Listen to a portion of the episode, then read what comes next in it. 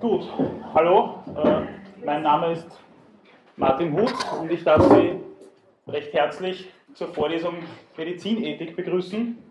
Äh, ja, ich bin angenehm überrascht über das große Interesse. Äh, ja, muss mich bei denen entschuldigen, die heute keinen Sitzplatz gefunden haben. Schauen wir mal, wie sich dann über das Semester entwickelt. Vielleicht, aber nur mit einer sehr geringen Wahrscheinlichkeit können wir den Hörsaal wechseln, aber das wird ziemlich sicher ziemlich schwierig werden. Ich habe äh, eine allgemeine Literaturliste vorbereitet, von der ich gleich sagen kann, dass ich jetzt zu wenige Exemplare haben werde. Äh, ich bringe dann das nächste Mal noch Exemplare mit.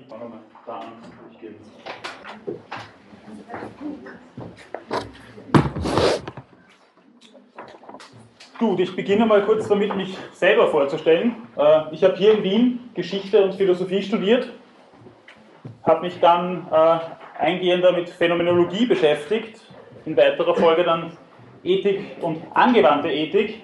Das ist auch der Grund, warum wir einander hier jetzt begegnen, äh, beziehungsweise auch mit politischer Philosophie und habe dann hier im Institut bei Günter Pöltner eine Dissertation über Phänomenologie und Medizinethik geschrieben.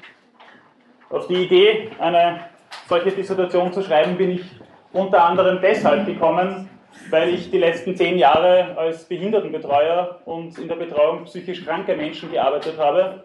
Und dadurch hat es, äh, glaube ich, ganz nette und interessante Synergien gegeben zwischen meiner Tätigkeit hier und meiner Tätigkeit im Sozialbereich. Äh, ansonsten könnte ich von mir noch sagen, dass ich äh, seit 2008 hier am Institut Lehraufträge habe und äh, Ethik, angewandte Ethik und äh, politische Philosophie unterrichte und seit 2011 am Messerli-Institut in Wien eine Assistentur habe. Gut, ich muss jetzt auch ein bisschen umdisponieren. Ich habe eigentlich ein paar PowerPoint-Folien vorbereitet, äh, die kann ich mir jetzt allerdings aufzeichnen.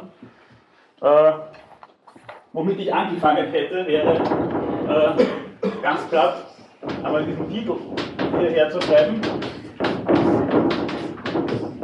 einmal darauf hinzuweisen, dass es hier darum geht, zwei voneinander unterschiedene Bereiche, nämlich Medizin und Ethik, in den Fokus zu nehmen und dabei allerdings auch darauf hinzuweisen, dass es zwar unterschiedene, aber nicht getrennte Bereiche sind.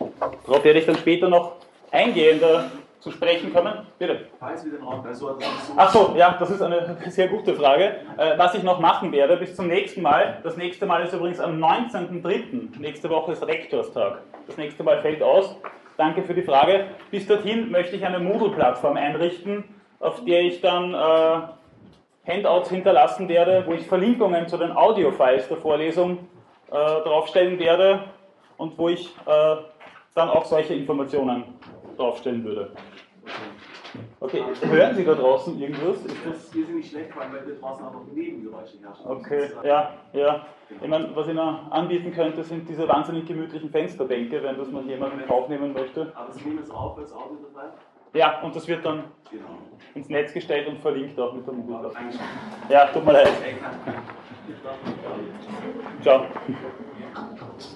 Gut, wenn es um Ethik oder angewandte Ethik geht, dann lege ich immer sehr viel Wert darauf, äh, zu erwähnen, dass man darüber in keinster Weise neutral oder objektiv sprechen könnte. Und der Versuch der Beantwortung der rudimentären Frage, was Ethik überhaupt sei, äh, ist philosophisch nicht neutral zu bewerkstelligen. Das geht nicht. Äh, was ich damit aber auch sagen möchte, ist, äh, dass äh, diese Perspektive, aus der ich Ihnen diese Ausführungen über das Semester hinweg präsentieren werde, werde etwas ist, äh, was sie auch in Zweifel ziehen können und sollen. Das heißt, Widerspruch äh, ist möglich und vielleicht sogar notwendig. Ich habe schon im Vorlesungsverzeichnis vermerkt, dass es mir nicht nur äh, nicht unrecht ist, sondern dass es sogar willkommen ist, wenn Sie mich zwischendurch unterbrechen, Fragen stellen und vielleicht auch in Frage stellen, was ich Ihnen da präsentiere. Nächster sehr wichtiger Punkt. Wie kommen Sie zu einem Zeugnis? Am 25. Juni ist der erste schriftliche Prüfungstermin zum Vorlesungstermin von 11 bis 13 Uhr. Gibt es eine schriftliche Prüfung äh, und dann im nächsten Semester wird es mündliche Prüfungstermine geben.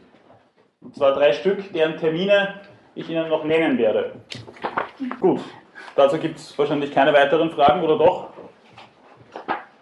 Wie schaut die schriftliche Prüfung ungefähr aus? Ich werde äh, unterteilte Fragen stellen, äh, die Sie dann in Form sehr kurzer Aufsätze von einer halben Seite, Seite beantworten. Also das ist kein Multiple-Choice-Test oder so. Es geht darum, denkerisch nachzuvollziehen, worum es da gegangen sein wird in der Vorlesung. Gut, dann werde ich äh, ein paar Worte zur Ethik allgemein verlieren. Äh, wie gesagt, ich bin da jetzt gerade ein bisschen am Improvisieren, weil ich gedacht hätte, ich kann mit Folien arbeiten. Nachdem nicht, dem nicht so ist, muss ich da jetzt ein bisschen umdenken und umschalten. Äh, was ich jetzt natürlich nicht machen kann im Rahmen einer derartigen Vorlesung, äh, ist Ihnen eine hinreichende Einführung in die grundlegenden ethischen Traditionen zu bieten. Dazu haben wir hier nicht die zeitlichen Ressourcen. Ich werde nur auf die drei traditionell wichtigsten Positionen eingehen, die im Rahmen zeitgenössischer Auseinandersetzung mit medizinethischen Problemen eine Rolle spielen. Unter Ethik subsumieren sich ja die Weisen mit der Dichotomie von Gut und Böse, beziehungsweise von moralisch richtig und falsch umzugehen. Und das sind je äh, zum Teil schon sehr unterschiedliche Weisen. Die erste traditionell besonders wirkmächtige Position, auf die ich hinweisen möchte, äh, ist die von Aristoteles, der eine sogenannte teleologische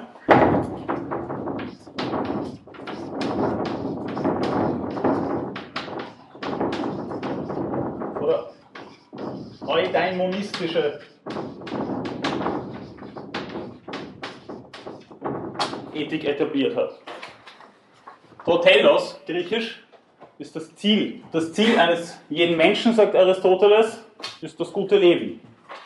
Was soll es denn sonst sein? Das gute Leben oder das höchste Gut im Leben, das ist die Glückseligkeit, die Eudaimonia.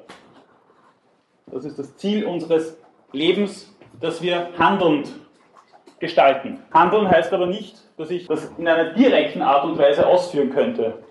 Ich kann handeln, aber ich kann nie sagen, dass ich nur handle. Ich handle, indem ich dieses oder jenes tue. Dieses oder jenes kaufe, diese oder jene Verhaltensweise an den Tag lege. Aber ein pures Handeln äh, ja, ist eine Aporie in sich, würde ich meinen. Darum etabliert Aristoteles auch eine Tugendethik, in der er verschiedene Handlungsdispositionen beschreibt. Diese Handlungsdispositionen, diese Tugenden, also das sind äh, bestimmte in äh, gewissen Kontexten äh, notwendige Handlungsdispositionen oder, oder Leistungsdispositionen. Also unter Tugend versteht Aristoteles eine dem Menschen angemessene Leistung. Sonst klingt Tugend immer so nerdmäßig. Äh, aber er versteht darunter nicht eine Tugendhaftigkeit im Sinne von schön brav sein, sondern äh, beschreibt unterschiedliche Tugenden, wie zum Beispiel die Tapferkeit, also eine Mitte zwischen äh, Feigheit und Tollkühnheit. Er beschreibt die Besonnenheit, er beschreibt die Gerechtigkeit, viele weitere Tugenden, die äh, eben dazu angetan sind, uns im Verlauf unseres Lebens zur Glückseligkeit zu bringen. Und was in dem Zusammenhang auch noch von großer Bedeutung ist, wie ich meine, tut er das auch im Zusammenhang mit einer Rationalitätsanalyse. Das gibt bei Aristoteles nicht nur diese ethischen Tugenden, sondern auch verstandesmäßige Tugenden, deren die wichtigste die Phronesis ist.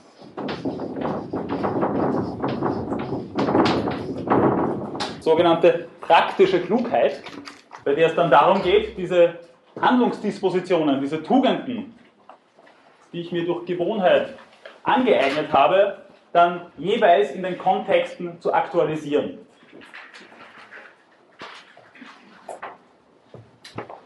Warum beziehen wir uns heute noch auf eine ethische Theorie, die zweieinhalbtausend Jahre alt ist äh, und noch dazu im Zusammenhang mit der Medizinethik, in der die Problemlagen äh, wie soll ich sagen, zeitgenössischer nicht sein könnten. Ich würde meinen, dass äh, neben einer differenzierten Handlungsanalyse, die Aristoteles vorlegt, es natürlich von Belang ist, im Zusammenhang mit medizinethischen Problemen, sich darauf zu konzentrieren, wie es denn mit der jeweiligen, äh, wie soll ich sagen, Sinndimension eines Patienten aussieht. Was für Sinnhorizonte dieser Patient jeweils für sich äh, in Anspruch nimmt und wie die individuelle Glückseligkeit dieses Patienten oder dieser Patientin aussehen könnte.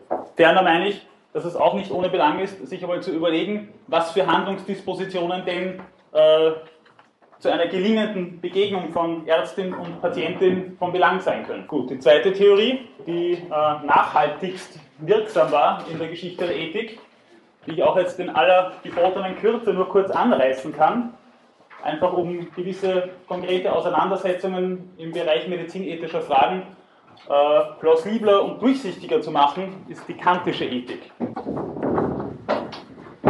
Kantische Ethik, die auch oft als deontologische bezeichnet wird.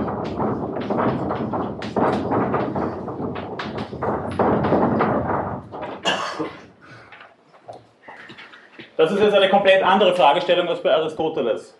Das funktioniert äh, in gewisser Weise ganz anders und ist natürlich auch äh, über einen anderen Zeithorizont, also über einen anderen äh, Kontext entstanden. Da ist die Frage dann nicht mehr, wie werde ich glücklich, wie gelange ich zur Glückseligkeit durch ein gutes Handeln, sondern die Frage ist äh, in gewisser Weise schärfer gestellt, die Frage lautet, was soll ich tun? Todeon ist die Pflicht oder das Gesollte.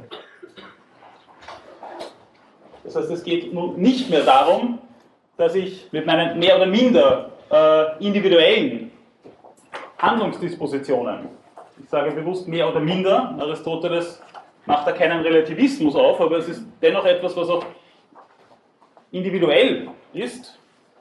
Also bei Kant geht es hier nicht um individuelle Dispositionen und individuelle Handlungskontexte und Situationen, sondern hier geht es um ein fundamentales Kriterium für moralisch richtiges Handeln. Da ist Kant auf die Idee gekommen, dass das nicht unbedingt dazu führt, wenn ich mich diesem moralischen Kriterium gemäß verhalte, dass ich dann auch glückselig werde. Es könnte umgekehrt so sein, dass sich ein moralisch richtiges Verhalten in meinem Erleben so niederschlägt, dass ich gerade nicht glückselig werde. Darum spricht Kant in der Kritik der reinen Vernunft und dann auch in der Grundlegung zur Metaphysik der Sitten von einer Glückswürdigkeit. Tue das, wodurch du würdig wirst, glückselig zu sein. Wenn das denn dann wirklich so sei, das hängt nicht nur von meinen eigenen äh, Verhaltensgrundsätzen und von meinem aktuellen Verhalten ab, sondern auch von äußeren Faktoren.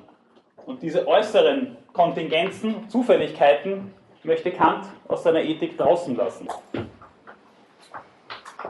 Und darum lautet auch die erste Formulierung des kategorischen Imperativs sinngemäß, dass wir so handeln sollen, dass die Maxime unseres Wollens, die subjektiven Maxime unseres Wollens, subjektiven Handlungsprinzipien, gleichzeitig zum allgemeinen Gesetz werden können, unabhängig von der jeweiligen Situation, unabhängig von der jeweiligen Persönlichkeit.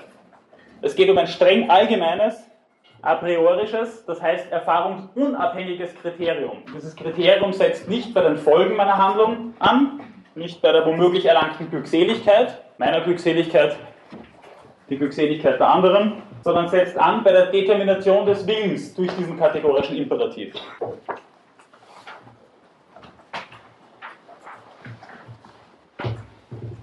Auch da weise ich wieder ganz kurz darauf hin, warum eine solche Theorie in den medizinethischen Debatten einen solchen Belang hat. Gerade die kantische Ethik ist eine, die in den gegenwärtigen Debatten eine besondere Wirkmacht entfaltet. Und das liegt, wie ich meine, daran, dass es zunächst einmal ein klares und allgemeines Kriterium für moralisches Handeln gibt. Es geht eben darum, dass hier etwas kontext- und situationsunabhängig als Moralkriterium herangezogen werden kann. Auch klar als Moralkriterium herangezogen werden kann und natürlich auch unabhängig von der jeweiligen Person, von ihrer jeweiligen sozialen Rolle und was auch von Kant her äh, eine besondere Bestimmung bekommen hat, ist äh, der Begriff der Autonomie, wortwörtlich eigentlich autos nomos.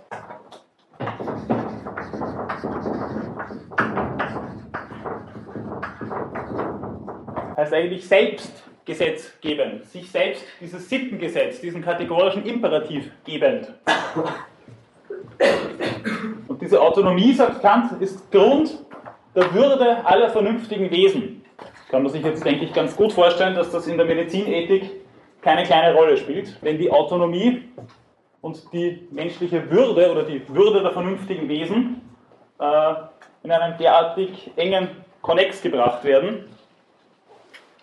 Noch dazu, wo äh, dieser Würdebegriff von Kant her äh, sowohl äh, in den UNO-Deklarationen zu finden ist, als auch in den Verfassungen zum Beispiel Deutschland oder Österreichs,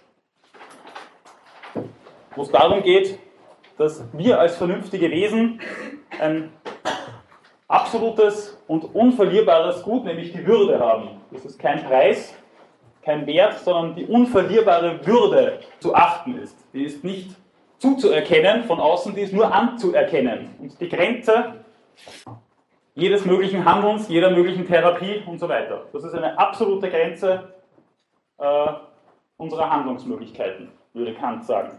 Darum lautet die zweite Formulierung des kategorischen Imperativs sinngemäß, handle so, dass du die Menschheit sowohl in deiner eigenen als auch in jeder anderen Person niemals bloß als Mittel, sondern immer auch als Zweck an sich selbst behandelst. Also es geht um ein radikales Instrumentalisierungsverbot. Ich denke wiederum ziemlich aufgelegt, äh, wenn es um Fragen der Patientenautonomie geht, ist ein derartiges Konzept durchaus von Belang. Und auch wenn man an gewisse Skandale des 20. und 21. Jahrhunderts im Zusammenhang mit Medizin denkt, ist ein radikales Instrumentalisierungsverbot durchaus von Belang.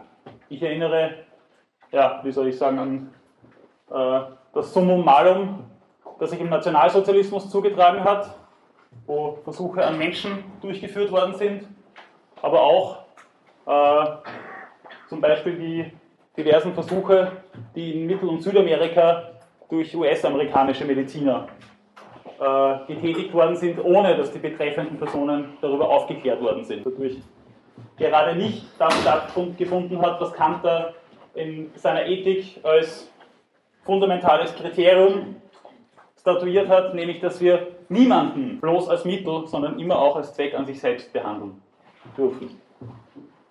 Eine kleine Fußnote dazu noch. Dieser Würdebegriff äh, lässt sich natürlich sehr gut und sehr leicht parallelisieren mit diversen Ansätzen christlicher Ethik, die diese Würde dann wahrscheinlich anders äh, rechtfertigen würden. Sie würden es weniger über die Autonomie legitimieren als über den Begriff der Geschöpflichkeit, aber dennoch lassen sich da viele Parallelen gerade in diesem Zusammenhang aufweisen. Ja. Ist nicht eine gewisse Spannung, weil äh, im Kantschen Begriff die Würde auf die Vernunft abzielt? Genau. Während, ja. Äh, die Begründungsstruktur ist eine ganz andere natürlich. Ja, ich kann mir vorstellen, dass das bei äh, Menschen, die äh, eben zum Beispiel geistig behindert sind, also wo man von der Vernunft nichts sprechen kann, dass das dann zu einer Spannungssituation führt. Ja, haben Sie das hinten gehört, was der Kollege gefragt hat? Äh, das ist eine gute und wichtige Frage, vielen Dank. Äh, Kant bemerkt in der Kritik der praktischen Vernunft, dass es ihm nicht um aktuelle Vernunftfähigkeit oder aktuelle Autonomie geht. Und darum trifft er sich dann auch wieder sehr gut mit dem äh, christlichen Bild der Würde, sondern es geht um Vernunftfähigkeit, prinzipielle Vernunftfähigkeit die Grund der Würde ist bekannt. Es kann natürlich sein, dass ich oder dass eine gewisse Person äh, aufgrund einer schweren geistigen Beeinträchtigung, auch aufgrund einer psychiatrischen Erkrankung, zu dieser Autonomie, von der wir da sprechen, gar nie fähig sein wird. Und niemand von uns ist die ganze Zeit seines Lebens über autonom. Nicht solange wir äh, Kleinstkinder sind oder kleine Kinder sind, nicht, wenn womöglich als Folge von Krankheiten oder Demenz es in einem späteren Stadium unseres Lebens unmöglich wird, autonom zu sein und vielleicht auch nicht ähm, in der Nacht von Samstag auf Sonntag um 6 Uhr früh. Das ist aber kein Grund, in dieser Zeit äh, den jeweiligen Personen ihren Personenstatus, ihre Würde abzuerkennen. Für Kant. Ja, bitte.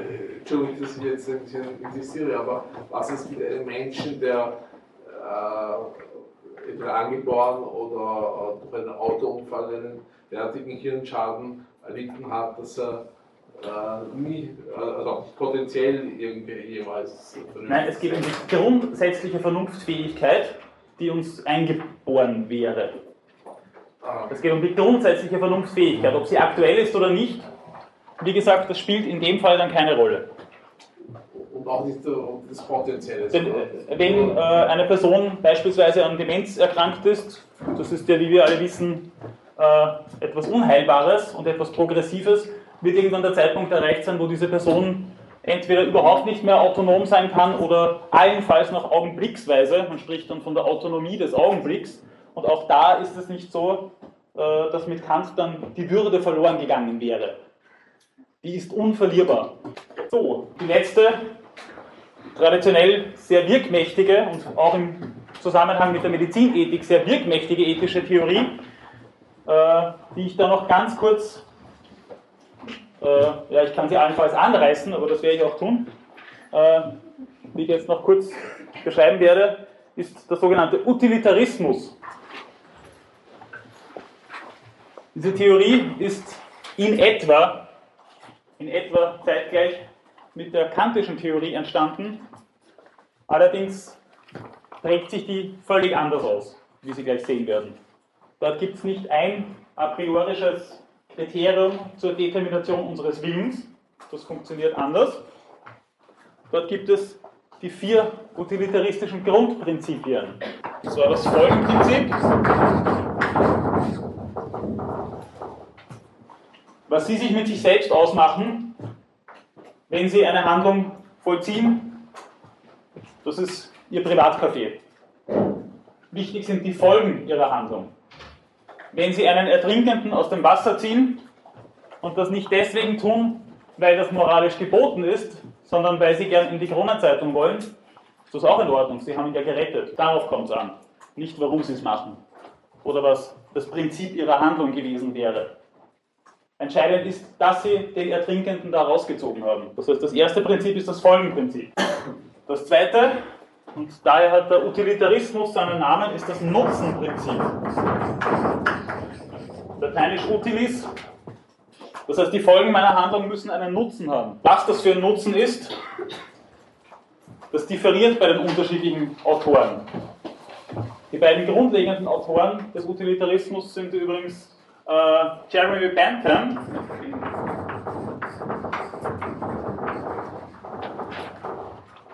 der als Begründer des Utilitarismus gilt, und äh, John Stuart Mill.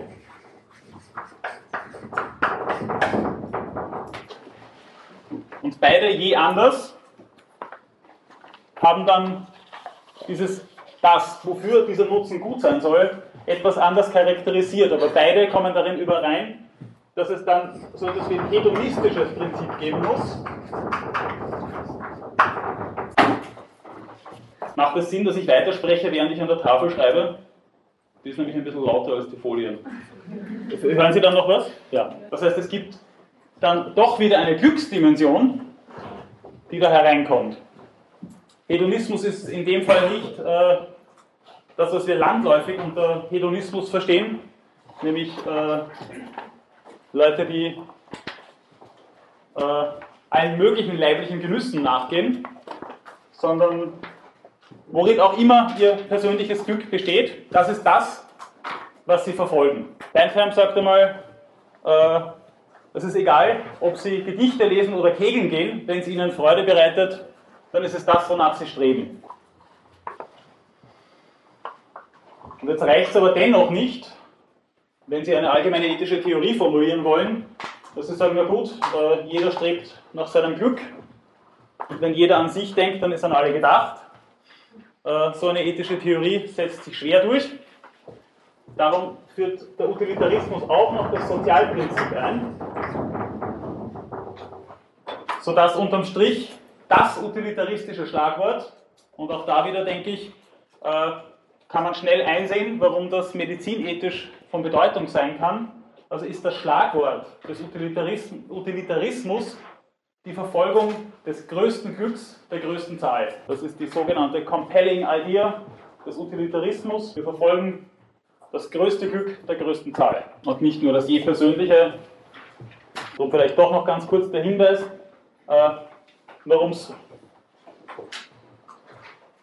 vielleicht ganz zielführend ist, sich auch mit utilitaristischer Ethik im Zusammenhang mit Medizinethik auseinanderzusetzen. Zunächst einmal natürlich wegen der möglichen Folgenabwägung, denn gerade wenn es um Therapien geht und besonders dann, wenn zum Beispiel äh, Kinder behandelt werden, wo die Folgen einer Therapie vielleicht lebenslang andauern werden, ist es natürlich wichtig, sich mit einer Folgenabwägung auseinanderzusetzen. Und wenn es überhaupt um äh, Abwägung geht, dann ist natürlich eine solche Theorie eine, die sich zumindest auf den ersten Blick mehr anbietet als eine deontologische, wenn es zum Beispiel um Güterabwägung geht, um Ressourcenverteilung. Ein dritter Punkt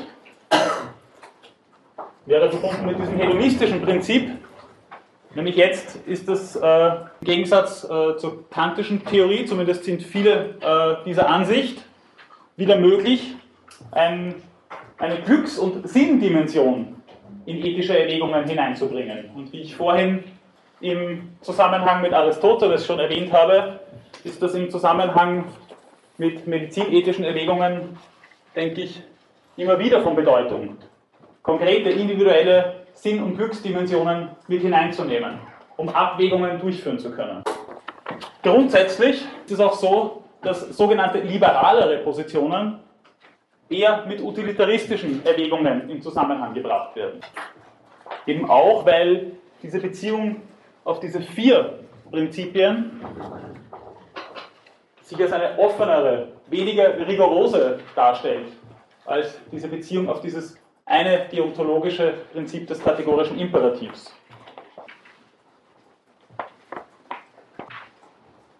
Und weil es auch nicht selten passiert, dass dieser Würdebegriff von Kant her eben mit einem christlichen Würdebegriff assoziiert wird, ist es generell so, dass utilitaristische Positionen, äh, Beispiel wäre etwa Peter Singer, von dem Sie wahrscheinlich schon gehört haben, mit seiner praktischen Ethik, äh, eher mit äh, dem sogenannten Säkularismus in Verbindung gebracht werden. Gut, ich werde jetzt einmal bei diesem kurzen Anreißen dieser, dieser drei Positionen von Aristoteles, Kant und dem Utilitarismus belassen. Gibt es dazu jetzt noch Rückfragen? Bevor ich mich dann dem eigentlichen Gebiet dieser Vorlesung annähere. Gut, dann hoffe ich, dass Ihr Schweigen Ausdruck äh, umfassenden Verständnisses ist und nicht umfassenden Unverständnisses. Ähm, gut, jetzt geht es darum, dass diese unterschiedlichen Ansätze in ihren diversen zeitgenössischen Ausprägungen unterschiedliche Bewertungen in den jeweiligen Kontexten nach sich ziehen. Es ist natürlich ein Unterschied, ob ich von diesen Prinzipien ausgehe, von einer Tugendethik oder von einer deontologischen Ethik, wenn ich mich zum Beispiel mit der Zulässigkeit von Gentechnik und äh, des Klonierens beschäftige. Natürlich kommen da andere äh, Erwägungen zum Vorschein und natürlich werden dann auch andere Schlüsse gezogen. Diese jeweiligen Kontexte, diese jeweiligen Fragestellungen zeigen noch einmal als solche, womit die Ethik eigentlich zu tun hat oder was die Ethik eigentlich sein soll, auch und gerade im Zusammenhang mit der sogenannten angewandten Ethik oder Medizinethik im speziellen Fall hier. Das heißt, Ethik verstehe ich äh, im Einklang mit sehr vielen zeitgenössischen Theoretikern als eine Reflexion auf eine jeweilige bestehende Moralordnung. Das heißt, wir befinden uns immer schon in einer Moralordnung, in einem System von Werten, Normen und Regeln, die wir einerseits nicht völlig hinter uns lassen können, der wir in gewisser Weise verbunden bleiben, sonst würden wir Werte im luftleeren Raum beliebig erfinden, an die wir aber auch nicht gekettet sind. Wir können ja darauf reflektieren. Wir können ja in gewisser Weise mehr und anderes tun, als in unserem Normen- und Wertesystem schon vorgezeichnet ist. Das heißt, es gibt kollektive und sedimentierte äh, Handlungsweisen und Werte, auf die wir uns berufen und äh, mit denen wir einfach groß werden, mit denen wachsen wir auf und die können wir nicht einfach abschütteln, wie ich schon angedeutet habe. Das scheint ja auch in dieser Tugendlehre von Aristoteles durch. Es gibt Handlungsdispositionen, an die werden wir von Kind auf gewöhnt. Und wenn es nur äh, Umgangsformen und Höflichkeitsregeln sind, aber an die sind wir in gewisser Weise gewöhnt worden. Damit verbinden sich dann natürlich auch Wertanschauungen, Diese können sich allerdings von Zeit zu Zeit auch ändern. Eine Moralordnung ist in den allermeisten Fällen äh, auch über ein individuelles Leben hinweg nicht in Stein gemeißelt. Es gibt immer wieder Wertewandel, Paradigmenwechsel. Es gibt auch und gerade im Bereich der Medizinethik wissenschaftliche Erkenntnisse, in denen unsere in gewisser Weise vorgeformten Wertmeinungen ins Leere zu laufen beginnen. Plötzlich sind Möglichkeiten da, die wir mit den herkömmlichen, im eigentlichen Wortsinn von herkömmlich, mit den herkömmlichen Mitteln nicht mehr beantworten können. Auf einmal ist die Doppelhelix der DNS entdeckt worden und den damit verbundenen Möglichkeiten, on the long run zumindest. Plötzlich gibt es eine Genomanalyse. Plötzlich gibt es die Möglichkeit der Pränataldiagnostik. Ich kann vorgeburtlich zumindest eine gewisse Anzahl an möglichen Beeinträchtigungen des Fötus feststellen. Wie gehe ich damit um? Welche Diagnose würde zum Beispiel einen Schwangerschaftsabbruch rechtfertigen, wenn ich denn einen Schwangerschaftsabbruch überhaupt rechtfertigen kann und möchte. Ebenso mit der sogenannten Präimplantationsdiagnostik. Wissen alle, was Präimplantationsdiagnostik ist? Es geht darum, dass in vitro gezeugte äh, Feten dann noch einmal äh, genetisch untersucht werden auf mögliche Schädigungen und dann beschlossen wird, wird äh, dieses, dieser Zellhaufen, dieser Embryo, was auch immer, das ist natürlich auch wieder eine Frage der Interpretation, ob der dann verworfen wird oder ob der einer Frau eingepflanzt wird. Das heißt, wir haben hier Möglichkeiten an der Hand, von denen wir auch jetzt aktuell nicht mit Sicherheit sagen können, wie wir damit umgehen wollen. Und dieses ganze Problem potenziert sich natürlich auch noch einmal, wenn wir daran denken, dass es so etwas wie einen gesellschaftlichen Pluralismus gibt. Das heißt, diese technischen und wissenschaftlichen Entwicklungen und Fortschritte ändern gewisse Blickweisen und verlangen nach Antworten, ohne dass wir diese Antwortdispositionen schon hätten.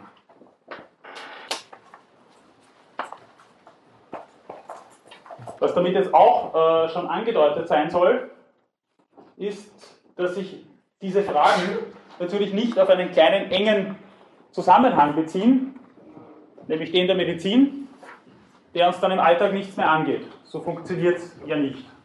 Sonst wären diese Debatten äh, für ein paar Experten interessant und dieser Hörsaal wäre nicht halb so voll. Dann würde es natürlich anders aussehen. Aber eine Medizinethik oder eine angewandte Ethik ist keine Sonderethik, die sich auf, auf ein bestimmtes Berufsethos bezieht, und zwar womöglich nur auf ein bestimmtes Berufsethos, sondern, wie ich meinen würde, eine Ethik spezieller Bereiche. Das heißt, dort funktioniert das nicht so, dass da plötzlich völlig andere Werte und Kriterien herangezogen werden könnten, weil wir uns jetzt eben gerade in diesem und jenem Bereich befinden, die uns im sonstigen Leben nichts angehen, sondern da muss oder müsste schon zumindest eine konsistente Theorie hineinreichen in diesen Bereich. Das kann aber, kann aber, sage ich, zugleich auch heißen, dass es gerade hier eine Verschränkung von Pragmatik und Ethik geben kann, sodass gewisse Handlungsbedingungen und Handlungsmöglichkeiten in Widerstreit mit gewissen Vorgehensweisen geraten und dadurch gewisse moralische Probleme überhaupt erst sichtbar werden oder überhaupt erst entstehen, weil einfach gewisse äh, Handlungskontexte zugleich Einschränkung und Ermöglichung von Handlungen sind. Und das heißt schließlich auch, darum habe ich mit diesem Bindestrich so hergeschrieben, dass die Praxis als solche immer schon offen ist für Ethik. Und umgekehrt die Ethik offen für bestimmte Kontexte. Das, heißt, das ist weder so, dass es gewisse Handlungs, äh, so nenne ich den Kontextbegriff noch einmal, gewisse Handlungskontexte äh, für sich abgeschlossen dastehen und dort etwas ganz anderes gelten würde als in den anderen gesellschaftlichen Zusammenhängen wie Wissenschaft, Wirtschaft und so weiter, das heißt aber auch, dass eine Ethik ohne Bezug auf spezielle Kontexte und ohne dass sie sich an gewissen Kontexten schärfen lässt, vielleicht immer wieder ins Leere zu laufen tendiert und damit ihr eigenes Ziel unterwandert. Und was ich in diesem Zusammenhang jetzt auch noch äh, erwähnen möchte, ist, dass ich persönlich den Begriff der angewandten Ethik, in die die Medizinethik ja fallen würde, für einen problematischen erachte. Das klingt nämlich aufs Erste so, wenn man das hört, als wäre es so, dass wir Ethik unter diesen und jenen Bedingungen anwenden würden, äh, vielleicht dann, wenn wir gerade Lust dazu haben, und diese Ethik dann, wenn es uns gerade nicht freut oder wenn es uns gerade lästig wird, nicht anwenden würden. Das heißt, diese Fragen uns nicht vorlegen würden. Aber so einfach funktioniert ja nicht. Eine Frage, und gerade eine ethische Frage, würde ich meinen, stellt sich, ohne dass wir uns das gerade wünschen oder das gerade von uns aus initiieren. Das heißt, ich halte es für problematisch, äh, eine angewandte Ethik als angewandte Ethik zu bezeichnen, weil dadurch der Eindruck entstehen könnte, dass wir anwenden könnten, je nach Belieben. Ich würde aus einer gewissen Verlegenheit vielleicht heraus den Vorschlag machen, von einer konkreten Ethik zu sprechen. Gut, wenn nun die Ethik verstanden wird als Reflexion auf eine bestimmte moralische Ordnung, wie ich das vorhin ausgedrückt habe, dann ist es wahrscheinlich sinnvoll und vielleicht sogar notwendig, gerade in so einem Zusammenhang von einem gewissen Berufsethos auszugehen und auf das hin zu reflektieren.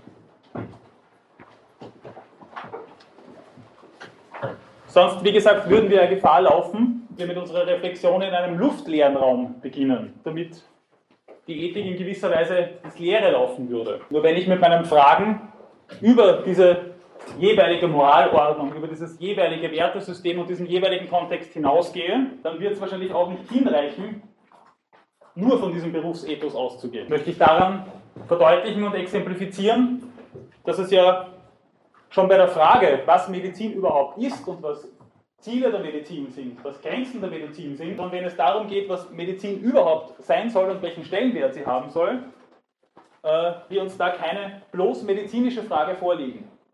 Das ist eine eminent ethische, eminent philosophische und vielleicht auch in gewisser Hinsicht eminent ideologische Frage, die wir uns da vorlegen.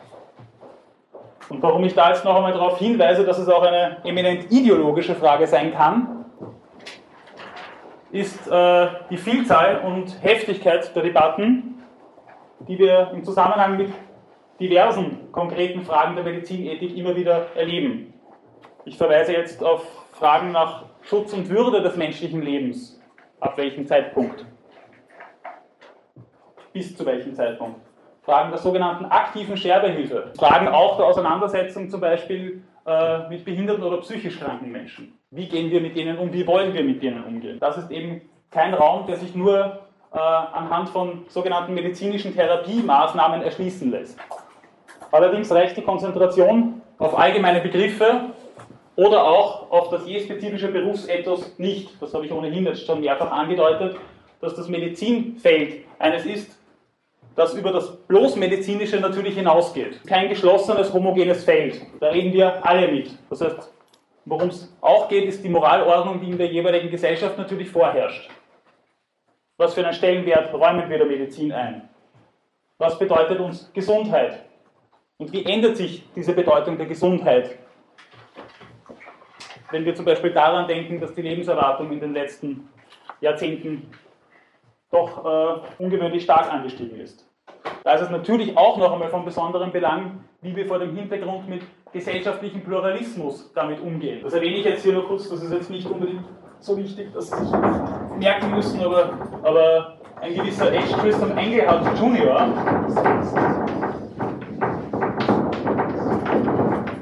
ein amerikanischer Ethiker, hat einmal gemeint, eine säkulare Moral also eine unter Bedingungen des Pluralismus, wäre eine Moral für moralisch Fremde. Das heißt, der Pluralismus kein Problem, mit dem wir einfach so umgehen könnten und dass wir eine Lösung zuführen könnten. Das ist jetzt in gewisser Weise natürlich trivial, aber dennoch sollte man das gerade in der Auseinandersetzung mit der Medizinethik immer im Hinterkopf behalten, sondern da gibt es einander widerstreitende vielleicht bis zu einander widersprechende Positionen in einer Gesellschaft, die es dann im Hinblick auf rechtliche Regelungen nicht immer ganz einfach machen. Interessant ist in dem Zusammenhang natürlich auch, wie wichtig ist uns Gesundheit denn auch im Vergleich mit anderen Gütern, wie zum Beispiel Freiheit. Wie sieht es aus mit diesen aktuellen Debatten darum, zum Beispiel Rauchern höhere Sozialversicherungsbeiträge aufzuerlegen? Wollen wir das? Wollen wir das nicht? Ist das fair? Wann tritt individuelles Verhalten in Bezug auf Gesundheit in Bezug vielleicht auf eine Gesundheitsethik in Konflikt mit Freiheit oder auch mit Gerechtigkeit wie in diesem Fall.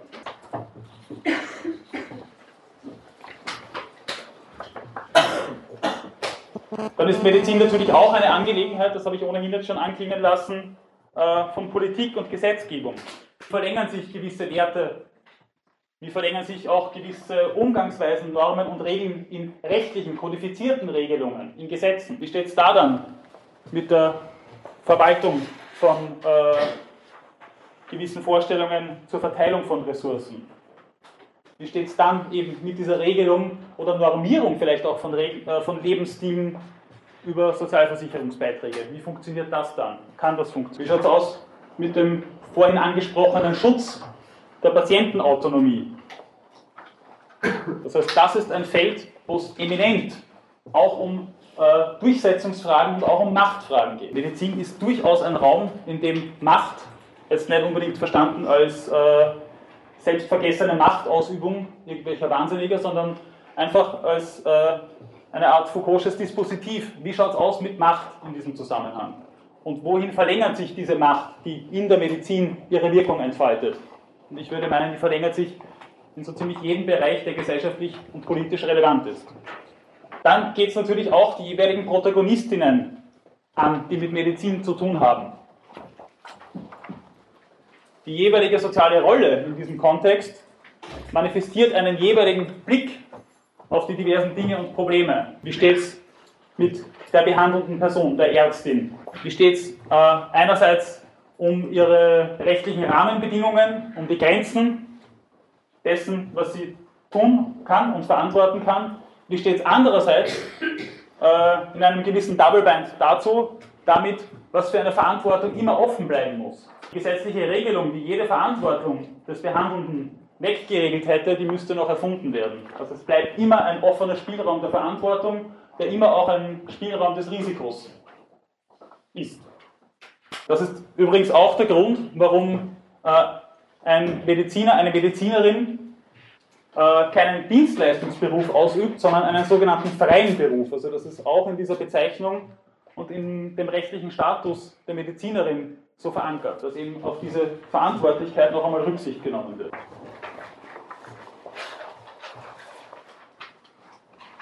Demgegenüber nimmt natürlich den diametral entgegengesetzten Blick die behandelte Person ein. Also jetzt geht es auch um die Patientin und den Patienten. Wie steht es eben mit der mehrfach erwähnten Autonomie, mit der Entscheidungsfähigkeit, aber auch mit der Entscheidungsbefugnis der Patientin des Patienten? Was ist dann, wenn das Wohl der Patientin mit ihrer Autonomie in Konflikt gerät? Einfach weil sie oder er äh, irgendwelche Maßnahmen verweigert, nicht möchte, sich Risiken aussetzt. Wie schaut es aus mit der Eigenverantwortung vor dem Hintergrund persönlicher Präferenzen hinsichtlich eines guten Lebens? Wann darf oder soll die Patientin, der Patient abwägen, ob es gewisse Präferenzen äh, ob es gewisse Präferenzen höher stellt als äh, die eigene Gesundheit. Insofern ist natürlich auch die Gesundheitsethik ein immanenter Teil der Medizin. Damit verbunden ist allerdings auch, denn keine Person lebt für sich allein, das, was die jeweiligen Angehörigen für Vorstellungen damit verbinden. Und das ist vor allem dann wichtig, wenn äh, der Patientenwille ein mutmaßlicher wird, weil die Äußerungsfähigkeit aufgrund von Erkrankungen, Verletzungen usw. So äh, erheblich eingeschränkt oder gegen Null tendiert.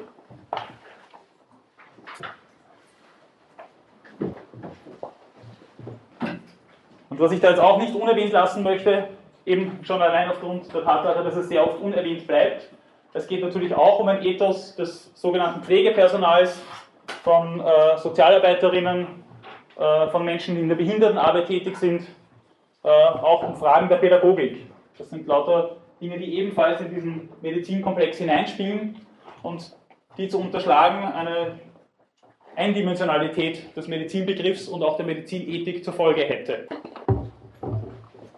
Das heißt, dass Medizin jetzt nicht mehr sein kann, vor dem Hintergrund dessen, was ich gesagt habe, eine angewandte Naturwissenschaft. Wird zwar ab und zu so verstanden, mit dem Hinweis darauf, dass da womöglich ein ein äh, normatives Vakuum herrschen könnte aufgrund der neuesten Entwicklungen äh, oder dass die Mediziner, die Medizinerinnen und Mediziner gar nicht die Aufgabe hätten, sich mit solchen Fragen zu beschäftigen. Eine Medizin, die nur eine angewandte Naturwissenschaft wäre, hätte gar keine Möglichkeit, sich mit solchen Sinnfragen und moralisch relevanten Fragen auseinanderzusetzen. Dann könnten gerade die existenziellen Erfahrungen, die wir im Zusammenhang mit Medizin immer wieder machen, äh, naturwissenschaftlich oder aus Sicht der Medizin überhaupt nicht in Angriff genommen werden oder behandelt werden. Dann könnten wir solche Dinge wie Leiden oder Scham, Angst, was auch immer, entweder gar nicht behandeln aus medizinischer Sicht oder allenfalls medikamentös. Dann wäre aber das der Fall, wovon Nietzsche spricht, wenn er sagt, dass das Zientismus der letzte Aberglaube wäre. Aber einen kompetenten Arzt, eine kompetente Ärztin stellen wir uns so ja nicht vor. Wir gehen ja davon aus, dass da moralisch-ethische Erwägungen auch im Hintergrund mitschwingen, wenn wir uns in die Hände unter Anführungszeichen einer Medizinerin, eines Mediziners begeben. Dass dem nicht so ist, dass die Medizin eine angewandte Naturwissenschaft ist, ist in gewisser Weise aus historischer Sicht schon trivial. Denn schon in der Antike hat es ja den hippokratischen Eid gegeben.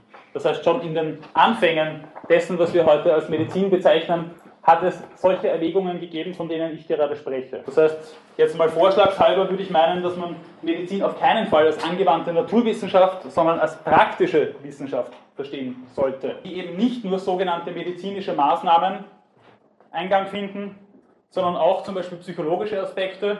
Das ist, wie gesagt, in gewisser Weise jetzt trivial, was ich sage, aber aus medizinethischer Sicht dann doch immer wieder zu berücksichtigen, dass auch alternative Methoden dort Eingang finden können. Ich rede jetzt von Hypnose bis hin zu äh, traditioneller chinesischer Medizin und dass darauf, Gott sei Dank, äh, jetzt auch im äh, Curriculum des Medizinstudiums äh, Rücksicht genommen wird, denn zum Beispiel Gesprächsführung oder Medizinethik ist dort erst seit wenigen Jahren verpflichtend als Fach vorgesehen. Gut, ich bin noch einmal kurz ein bisschen am Improvisieren aufgrund meiner Folienlosigkeit. Ähm, vor diesem Hintergrund ist jetzt noch einmal die Frage nach Gesundheit und Krankheit zu stellen. Darum geht, äh, dass die Methode der Medizin eine vielfältige ist, die natürlich auch naturwissenschaftliche äh, Methodiken und Paradigmen äh, mit hineinnehmen muss, aber auch darüber hinausgehen muss. Dann ist die Frage, worum geht es der Medizin dann konkret? Was behandelt die Medizinerin, der Mediziner? einen Virenstamm oder behandelt sie oder er ein Symptom? Oder müsste man eher sagen, ein Exemplar der biologischen Gattung Mensch oder dann doch eine ganze Person als psychophysische Einheit? Oder man, müsste man es noch radikaler zuspitzen und sagen, je mich? Genau dann sind wir wieder dabei zu fragen, okay, wenn nicht ein Virenstamm behandelt wird oder bloß ein Symptom oder bloß eine Erkrankung, die man äh, äh, über Wikipedia googeln kann und sich anschauen kann, sondern da eine, eine oder ich behandelt werde, wenn es wirklich äh, noch einmal auf diese eigene Perspektive zurückgezogen wird, äh, dann muss ich noch einmal fragen, was für Abwägungen muss ich treffen, bei welchem Aufwand wird was wie therapiert. Dann wird womöglich das Leben selbst behandelt, medikalisiert und therapiert weil die Unterscheidung zwischen Gesundheit und Krankheit eine wackelige wird und wir dann Schwierigkeiten haben, noch zu wissen, wo es noch Sinn macht, diese Person so oder so zu therapieren. Worauf ich da jetzt gerade vielleicht ein bisschen kryptisch hingewiesen habe, ist äh, auch die Frage, was gilt als Diagnose? Noch einmal auch diese Machtdisposition, äh, von der ich da vorhin gesprochen habe. Was gilt als therapiewürdig? Welche sozialpsychiatrischen Auffälligkeiten werden heute therapiert, die vor 100 Jahren vielleicht nicht therapiert worden sind? Wie sieht es aber umgekehrt damit aus, dass jemand als Zappel-Philipp bestraft wird oder ihm umgekehrt ADHS diagnostiziert und bescheinigt wird? Wie sieht es dann aus mit einer womöglichen Behandlung mit Ritalin oder anderen Medikamenten? Wie geht man damit um? Und was ist das für ein Eingriff in die jeweilige Person und in ihrer Entwicklung. Denn das ist auch etwas Nachhaltiges, einem Kind von einem gewissen Alter an äh, Medikamente zu verabreichen. Und wie gesagt, bei Kindern geht es ja dann gerade darum, dass die Folgen einer Therapie oft lebenslänglich wirksam sind. Das da geht es wieder darum, äh, Werte und äh, Normen aufzuklären und noch einmal in rechtlichen Regelungen äh, entweder zu fixieren oder diese Regelungen auch offen zu gestalten. Gerade dann, wenn es darum geht, jeweilige Persönlichkeiten zu behandeln. Umgekehrt haben wir natürlich auch das Problem, wenn es weniger um den Schutz der Patientenautonomie geht, äh, zumindest in unseren Erwägungen, dass ja auch äh, die Defensivmedizin eine Tendenz ist, äh, von der gerade in den zeitgenössischen Debatten immer wieder die Rede ist. Unter Defensivmedizin ist natürlich gemeint, dass äh, gewisse Maßnahmen getätigt werden oder nicht getätigt werden, einzig oder vor allem aus dem Grund, dass die jeweilige Medizinerin oder der jeweilige Mediziner äh, Angst haben muss, dann verklagt zu werden, wenn dieses oder jenes dann eintritt. Das heißt, auch da haben wir natürlich das Problem, dass eine rechtliche Regelung einerseits eine gewisse Offenheit garantieren muss, andererseits aber nicht zahnlos werden darf. Und überhaupt haben wir es beim Recht äh, mit einem ganz besonderen Problem zu tun, nämlich dass Gesetze angesichts der manchmal auch rasanten wissenschaftlichen und technischen Entwicklungen äh, paradoxerweise prophylaktisch reagieren müssen. Natürlich ein Ding der Unmöglichkeit, prophylaktisch zu reagieren. Also es ist eben einerseits so, dass äh, das Recht immer in gewisser Weise hinterherhinken muss, einfach weil es auf gewisse Entwicklungen reagieren muss, auf gewisse äh, wissenschaftliche äh, Entwicklungen, allerdings auch auf gesellschaftliche Entwicklungen reagieren muss und zugleich immer wieder vor dem Problem steht, äh, dann schon zu spät zu sein. Also ein ganz äh, einfaches Beispiel, äh, das Fortpflanzungsmedizingesetz in Österreich von 92, äh, das nach wie vor Gültigkeit hat, äh, hat den Schutz der befruchteten Eizelle äh, zum Inhalt.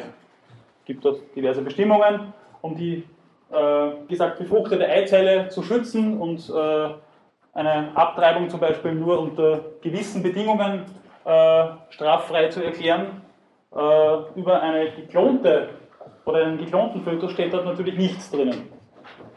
Das heißt, innerhalb weniger Jahre ist ein Gesetz für einen gewissen Bereich zahnlos geworden und eigentlich nicht mehr prophylaktisch.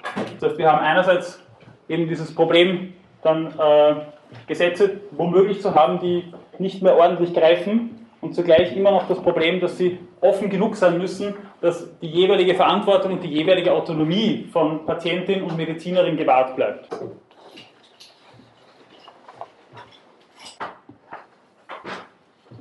Zum Abschluss würde ich mich äh, gerne noch einmal ganz kurz auf diesen Begriff der Gesundheit, von dem ich vorhin schon gesprochen habe, äh, beziehen.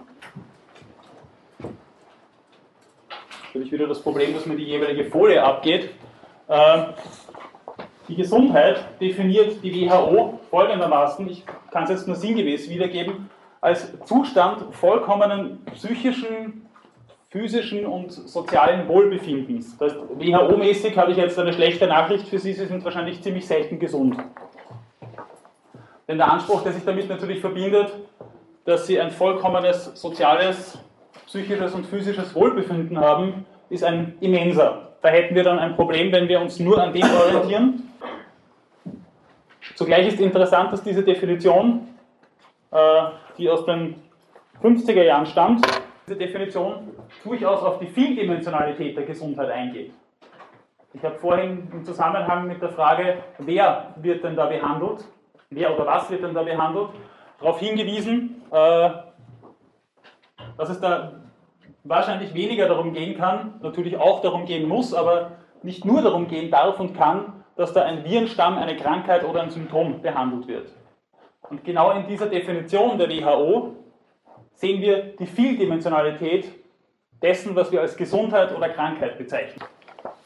Es geht eben darum, dass wir das nicht auf eine somatische Unversehrbarkeit und sonst nichts beziehen könnten. Gegenüber diesem doch offensichtlich etwas überzogenen Anspruch äh, finde ich die Definition der Gesundheit, die Friedrich Nietzsche vorgelegt hat, ganz erhellend. Der hat nämlich gesagt, ich zitiere, Gesundheit ist dasjenige Maß an Krankheit, das es mir noch erlaubt, meinen wesentlichen Beschäftigungen nachzugehen. Also Gesundheit ist dasjenige Maß an Krankheit, das es mir noch erlaubt, meinen wesentlichen Beschäftigungen nachzugehen. Das ist wie dieser Karlauer, äh, wer zum Arzt geht und gesund wieder herauskommt, äh, ist einfach nicht eingehend genug untersucht worden. Äh, Wenn es um bloße Statistik ginge, wie gesagt, dann wäre wahrscheinlich niemand von uns gesund. Und wenn es um das vollkommene soziale, psychische und physische Wohlbefinden ginge, auch dann, wie gesagt, wären wir leider alle miteinander ziemlich selten voll auf gesund. Wie vorhin allerdings schon angedeutet, verstecken sich genau in solchen Definitionen durchaus wirkmächtige Machtdiskurse. Äh, das macht natürlich weniger aus, wenn es darum geht, äh, ob ich jetzt eine Grippe habe oder nur einen grippalen Infekt. Dann brauchen wir über solche Sachen natürlich nicht oder kaum diskutieren, dann ist das relativ irrelevant. Wesentlich relevanter ist das mit den schon angesprochenen sozialpsychiatrischen Diagnosen und überhaupt mit den psychiatrischen Diagnosen. Wann nehmen wir jemanden als anormal wahr und sehen einen Behandlungsbedarf, der womöglich dann gegen den Willen der jeweiligen Person durchgesetzt wird. Auch da gibt es sehr diffizile rechtliche Regelungen übrigens. Also wenn es um eine, eine Zwangseinweisung von Personen geht, die psychiatrisch auffällig sind, äh, ist es mittlerweile immens schwierig, das durchzusetzen, nur unter der Auflage akuter Fremd- oder äh, Eigengefährdung. Und äh, das ist natürlich eine, eine Definitionssache oder eine Interpretationssache. Aber auch darin verbergen sich natürlich Machtdispositive. Es geht mal wieder mal eine Folie ab. Es ist ja natürlich auch nicht ganz irrelevant, ob jemand als anormal aus gewissen Kontexten herausfällt. Ob jemand andere als anormal, als krank einstuft und damit äh, zum Beispiel wie bei Zwangseinweisungen aus dem öffentlichen Leben exkludiert. Und es ist auch nicht ganz irrelevant, wenn ich auch mich selbst als äh, in gewisser Weise nicht mehr normal ansehe. Und also vielleicht oute ich mich jetzt gerade selber, aber es passiert einem ja doch immer wieder mal, dass man auf die Idee kommt, na, was ich jetzt gemacht habe, ist nicht ganz normal.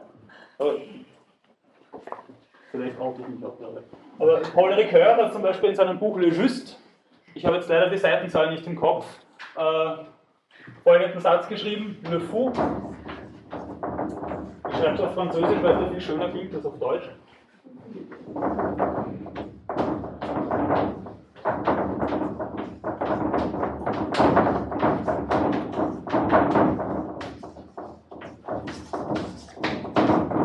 Also Le Fou, der Wahnsinnige, ist äh, mein Double, und zwar infiniment proche, unendlich nahe.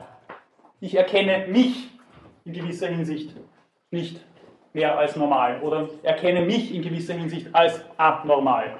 In welcher Weise ich das tue, ist natürlich auch ausschlaggebend dafür, wie ich mich äh, in der Öffentlichkeit verhalte, was für Verhaltensweisen ich ablege und wie ich gewisse Verhaltensweisen meinerseits und von anderen interpretiere und wie ich damit wieder umgehe. Das sind, wie gesagt, auch Dinge, die dem jeweiligen zeithistorischen Kontext und dem jeweiligen soziokulturellen Kontext verhaftet sind. Das ist auch in einem interkulturellen Austausch äh, etwas, was nicht ganz ohne Belang ist.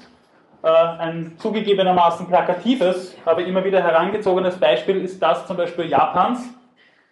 Die haben dort einen anderen Personen- und Individuumsbegriff, den ich da jetzt nicht näher ausführen kann. Äh, auf jeden Fall ist dieses selbstmächtige Subjekt, äh, von dem wir in unseren äh, Breitengraden vielleicht weniger mehr philosophisch, aber doch im gegenseitigen Umgang umgehen, äh, anders verfasst zumindest. Und Schizophrenie, äh, die ja immer wieder auch als Ich-Schwäche gedeutet wird, wird in Japan viel, viel weniger oft diagnostiziert als bei uns. Und natürlich viel, viel weniger oft behandelt und therapiert. Und was sich mit Bestimmtheit auch gewandelt hat in den letzten von mir aus 100 Jahren, um noch einmal auf diese, diese Dispositivität der Macht zurückzukommen, von der ich vorhin gesprochen habe, ist auch der Umgang zum Beispiel mit Aggression. Wann ist ein aggressives Verhalten heutzutage äh, so, dass es als therapiewürdig eingestuft wird? Und wie wäre das vor wenigen Jahrzehnten oder vielleicht 100 Jahren gewesen? Was verbindet sich damit dann für eine Auffassung von uns selber und dem anderen? Das heißt, ein Verhalten wird immer selektiv als anormal definiert. Und zwar von denen aus, die sich als normal verstehen. Dadurch eben pathologisiert sodass ein ehemals vielleicht bloß ungewöhnliches Verhalten oder äh, ein bloß nicht mehr durchschnittliches Verhalten jetzt eben als pathologisch betrachtet wird. Mit allen vielleicht positiven, aber auch negativen Konsequenzen. Die positiven wären zum Beispiel, dass dann Menschen für gewisse Verhaltensweisen eben nicht mehr bestraft werden, siehe Zappel Philipp, aber dafür eben vielleicht dann therapiert werden und das auch nicht immer nur mit positiven Konsequenzen, siehe ADHS und Ritalin. Und ein letzter Punkt, wo die Macht sich als Dispositiv entwickelt. Äh, ich habe vorhin gemeint, dass die Medizin ja kein in sich geschlossener Bereich ist, sondern ein vieldimensionaler, der offen ist, in den viele Strukturen hineinreichen. Äh, ich weiß aber nicht, ob Sie das auch so wahrnehmen, wenn Sie ins Krankenhaus eingeliefert werden. Dann entsteht nämlich, äh, denke ich doch, sehr häufig der Eindruck, dass man da jetzt aus der Welt herausgenommen wird und in eine Sonderwelt betrachtet, dass da dann doch gewisse äh, Züge, Strukturen, Verhaltensweisen herrschen, die wirklich nur dort angesiedelt sind und dort eine eigene Struktur ausbilden. Und wir den Eindruck haben, wir kommen dann von außen hinein. Bernhard Irrgang, deutscher äh, Bioethiker,